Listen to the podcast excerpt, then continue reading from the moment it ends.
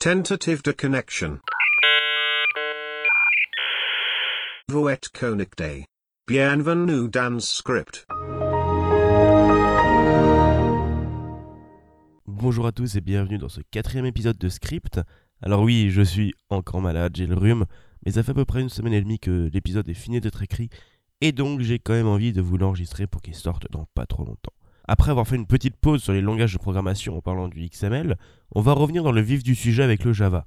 Comme à l'accoutumée, je vais commencer par vous présenter un peu qu'est-ce que c'est que le Java et quelles sont ses spécifications. Ensuite, nous irons voir quelle est son histoire, qui l'a créé et tout. Et euh, vous commencez à avoir l'habitude. Après ça, on verra comment il fonctionne, réviser votre programmation orientée objet. Et enfin, on verra un peu les différents logiciels qui sont codés en Java ou les autres utilisations. Voyons un peu quelles sont les spécifications du Java. Déjà, il faut savoir que c'est un langage semi-compilé, c'est-à-dire que le code que l'on va compiler n'est pas fait pour tourner directement sur un système d'exploitation, mais dans une machine virtuelle Java. Donc, vous aurez les avantages du langage interprété, puisqu'il sera plus facilement portable, mais nécessitera la machine virtuelle Java, appelée Java Runtime Environment, pour pouvoir être exécuté. Mais pourquoi travailler comme ça? Il est plus facile de créer un interpréteur qui va prendre le code compilé Java avec l'extension .class et l'exécuter que de recoder un compilateur à chaque fois de zéro. Mais du coup, le Java reste plus long que d'autres langages et plus lourd puisqu'il nécessite cette machine virtuelle pour être lancée, machine virtuelle qui prend de la place au final. On se souviendra tous de l'époque pour lancer Minecraft, il fallait télécharger Java. Ensuite, le Java est un langage de programmation orienté objet. On va donc écrire tout notre code dans des classes qui vont pouvoir s'appeler les unes et les autres et qu'on va devoir instancier sous la forme d'objets. Même euh, notre programme principal s'écrira dans une classe avec une méthode spéciale à la signature public static void main et comme paramètre un tableau de chaîne de caractères contenant les mots passés en paramètre de la commande du lancement. On reviendra plus tard sur la fonction de public, static et de void. Il faut aussi savoir que toutes les variables sont typées, c'est-à-dire qu'on va lui définir quel est son type directement à son initialisation et qu'on ne pourrait pas le modifier par la suite. Ça évite pas mal d'erreurs et ça permet au compilateur de vérifier avant l'exécution la logique des paramètres d'une fonction. Et enfin, dernière spécificité du Java, tout type, sauf les types primitifs, sont des objets. C'est-à-dire qu'un tableau, une liste ou une chaîne sont des objets hérités de la classe Object. On reviendra sur cette histoire d'héritage. Quant aux types primitifs, qui sont les seuls types où on passera uniquement la valeur et non la référence de la variable, on se souvient de l'épisode du C, ont une alternative sous forme d'objet. Bref, maintenant qu'on a parlé dans un langage très technique de ce qu'est le Java, on va voir un peu plus son histoire. En 1990, Patrick Naughton, ingénieur chez Sun, commençait à saturer du C++ et des différents problèmes qu'il traînait avec lui. Alors qu'il voulait migrer vers une autre technologie, on lui proposera de travailler sur le projet Stealth. Par la suite, il travaillera avec James Gosling et Mike Sheridan.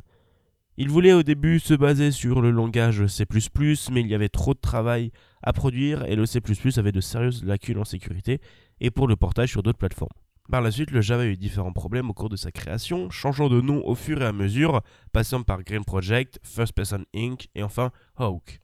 Au final, le nom Java fut choisi car le nom Hawk était déjà utilisé par une autre marque et Java faisait référence au café que les développeurs apprécient. D'où une tasse sur le logo. A la base, le Java était pensé pour le web et permettait la création d'outils interactifs, qu'on fait maintenant en JavaScript. Et c'est en octobre 1994 que la plateforme Java et HotJava, un navigateur permettant d'exécuter le Java, furent présentés au Sun World. Il y eut par la suite différentes versions et déclinaisons de Java, pour les particuliers, pour les entreprises. Aujourd'hui, la version la plus utilisée est la version 8 de Java, sortie en 2014.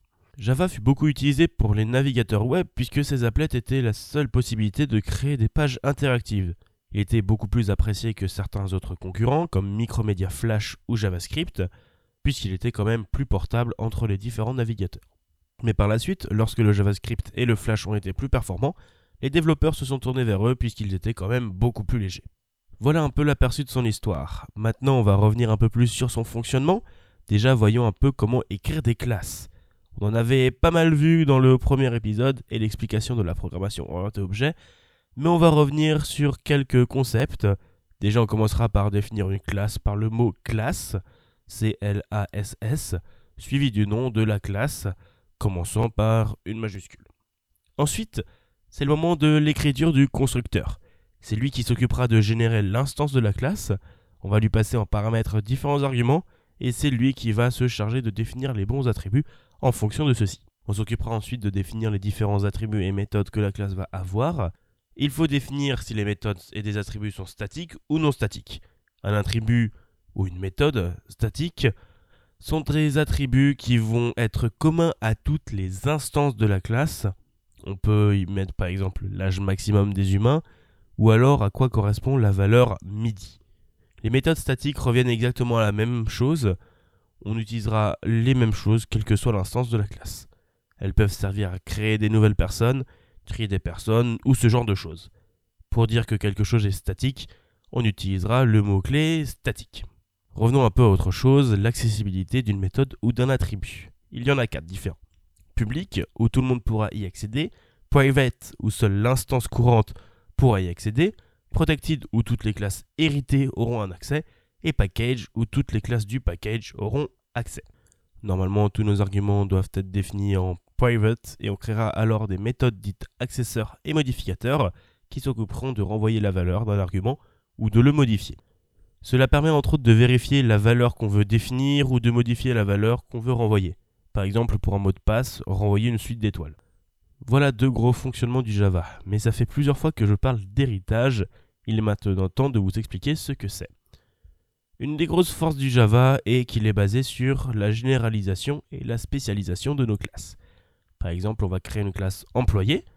Cet employé peut être un commercial ou un ingénieur. Ils n'ont pas les mêmes méthodes puisqu'ils ne font pas la même chose. Eh bien, on va faire une classe employée avec tous les attributs et méthodes qui sont communs aux deux, puis faire hériter de cette classe les classes commerciales et ingénieur. Donc un ingénieur sera aussi de type employé, et on pourra le stocker dans une variable de type employé. C'est ce qu'on appelle le polymorphisme, et c'est très utile. Si on fait ça, le programme pensera que notre ingénieur est un simple employé, et on peut donc convertir, appeler caster, un employé en ingénieur. Pour conclure cette partie sur l'héritage, il faut savoir que dans notre constructeur, on peut et on doit appeler le constructeur de la classe parente avec le mot-clé super et entre parenthèses les arguments qui seront renvoyés au constructeur. Par exemple, le constructeur d'employé prend un nom en paramètre et le met dans un attribut. Et eh bien dans le constructeur de la classe ingénieur, on prendra un argument le nom et on le passera grâce au super. J'avais dit que c'était la fin, et non, c'était une blague. Il faut savoir que c'est possible de définir que tous les employés doivent avoir une méthode travaillée, mais leur méthode de travail est différente. On ne peut donc pas la définir dans le corps même de la méthode travaillée. On va donc pouvoir définir des méthodes dites abstraites.